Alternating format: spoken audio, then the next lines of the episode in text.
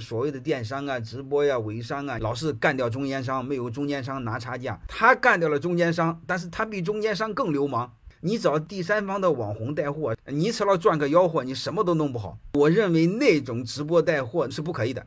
真正我认为想做的是什么？老板或者你公司的产品经理，就像微信的张小龙似的，自己干，不用别人。产品就是我的儿子，我吆喝我的儿子，谁也不信呢。别人所谓的靠促销了，靠什么价格了，靠紧缺了，靠忽悠了，我们不，我们要重新定位，不要谈价格，通过传播价值、塑造价值销售。我建议你们尝试这么做，通过个人人设，特别是通过老板的人设。